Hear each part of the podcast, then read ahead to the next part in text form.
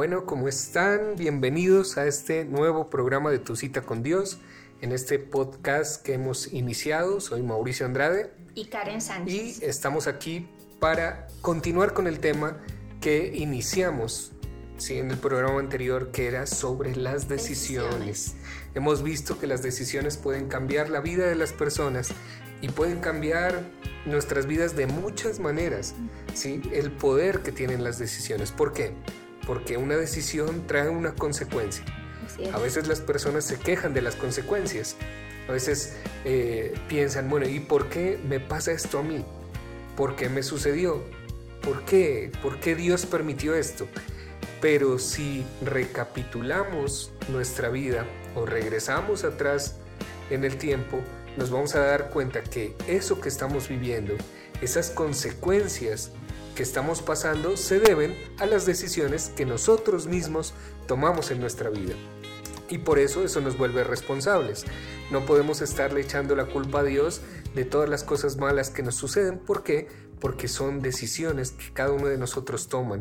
Eso se llama libre albedrío, mis queridos amigos y amigas. Así es, cada uno de nosotros tiene la libertad de tomar decisiones diarias. Lo importante es que aprendamos a decidir bien.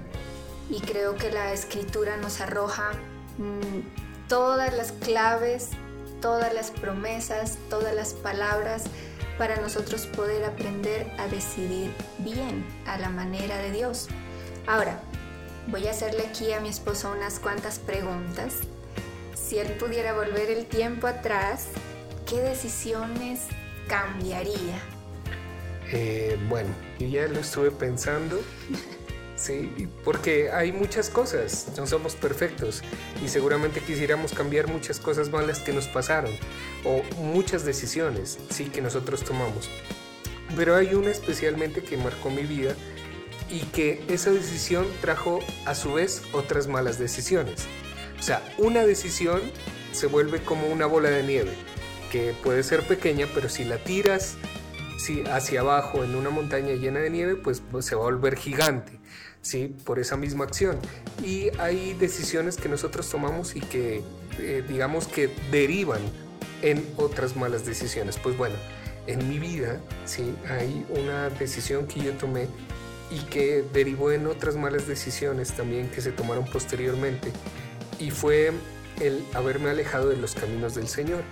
Yo, eh, digamos que desde muy jovencito serví en la iglesia, yo era parte del grupo de la alabanza, tocaba el piano y duré muchos años dentro del grupo de alabanza hasta que salí a, la capital, al conservatorio, a estudiar música, ¿sí? y con el anhelo de, de regresar y de montar una iglesia, una academia de música cristiana. Bueno, muchos sueños uno tiene muy jovencito y ella había salido del colegio, así que era mi anhelo estudiar y ser un músico profesional. Eh, pero ya estando ahí, eh, tomé la decisión, porque fue una decisión libre, si Dios creo que no nos obliga en ningún momento, fue una decisión de alejarme de los caminos del Señor, de decir, no, yo ya no quiero seguir dentro de este mundo, yo quiero irme a experimentar lo que yo nunca había experimentado, yo quiero conocer otras cosas, quiero aprender otras cosas y pensé en mi mente quiero ser alguien normal, ¿sí? Entre comillas.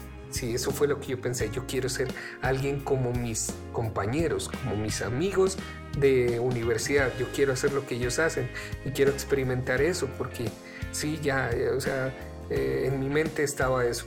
Y lógicamente que esa decisión fue una muy mala decisión. A raíz de eso vinieron muchas cosas malas a mi vida, ¿sí? Y de eso sí me arrepiento mucho. Esa decisión quisiera cambiarla, pero después yo me pongo a pensar, bueno, Dios tiene propósitos para todos. Seguramente, no sé qué hubiera pasado en mi vida, pero Dios tiene una gracia infinita. Ahora sí le toca a mi esposa. ¿Qué decisión o decisiones cambiaría en su vida?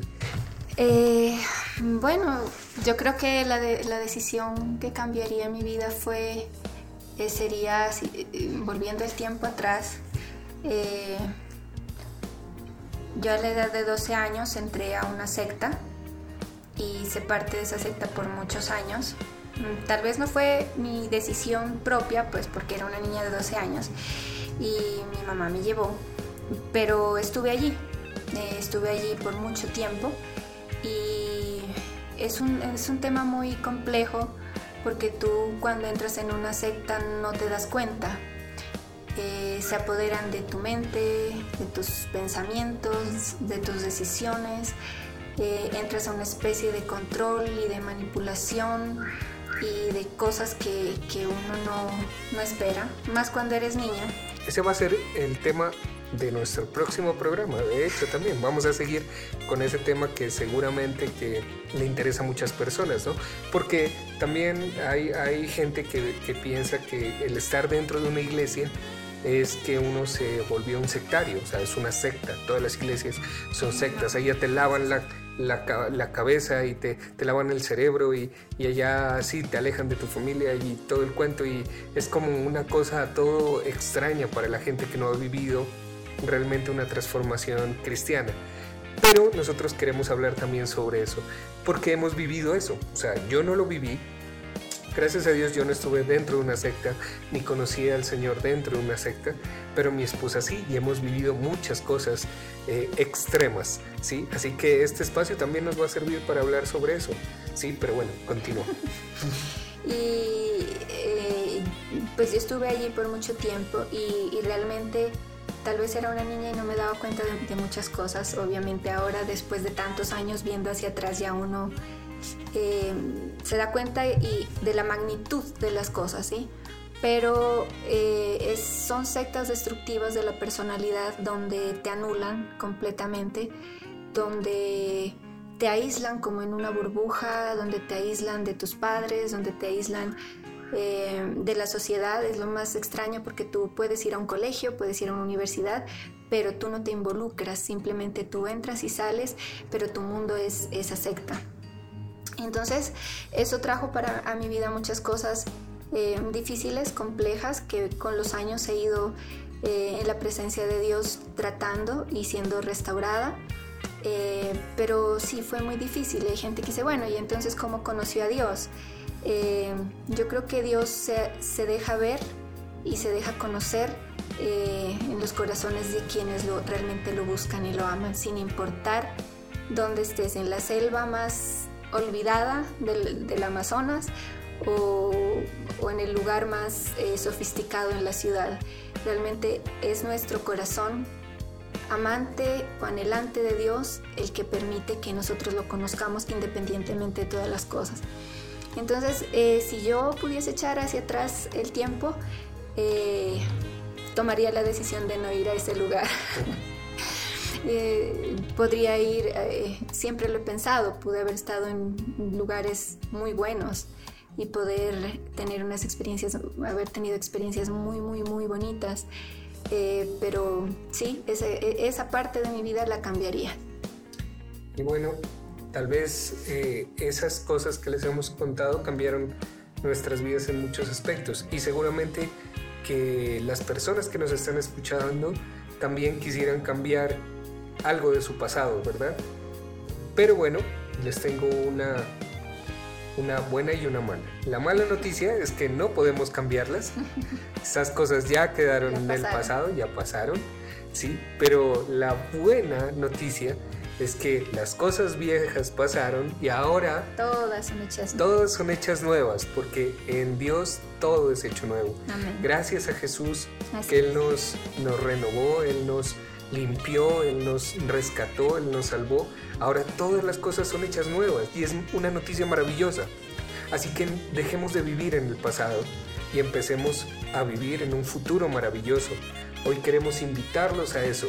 El próximo programa vamos a seguir hablando sobre este tema de decisiones y nos vamos a adentrar en ese tema de las sectas un poco. Vamos a ver qué pasa, qué sucedió en la vida de Karen, qué sucedió en nosotros, qué ha pasado en este tiempo.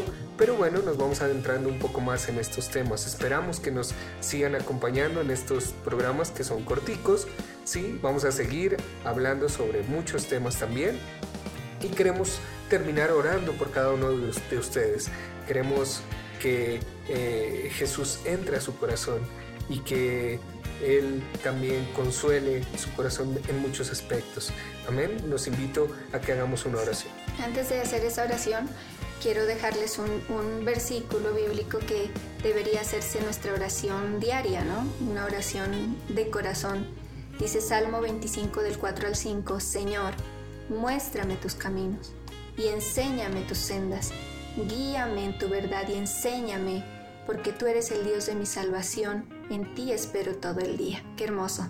Ese debería ser como nuestra oración. Muéstrame tus caminos y enséñame tus sendas.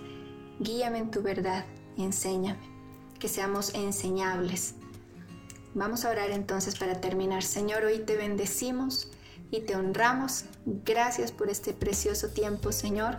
Gracias porque tú nos permites mm, conocerte más, porque tu palabra, Señor, está llena de todas las, las cosas que nosotros necesitamos para poder vivir, Señor, para poder vivir con sabiduría.